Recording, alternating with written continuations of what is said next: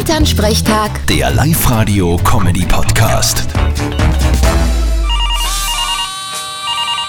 Hallo Mama, Grüß dich, Martin. Ich freue mich so. Morgen ist soweit. muss der Papa antreten oder was? Na geh, du Depp. Nein, morgen darf der kleine Ferl zum ersten Mal bei uns übernachten. Echt? Na, die trauen sich was.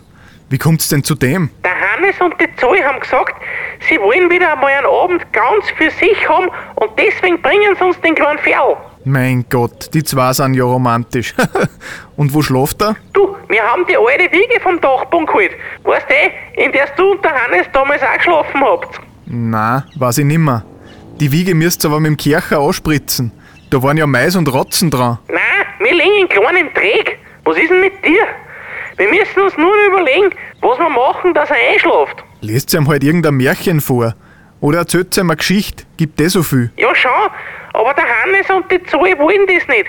Die sagen, Märchen sind zu brutal, weil da wird die Oma gefressen und da werden Kinder in den Wald ausgesetzt. Ja, und die Hex hauen sie in den Ofen.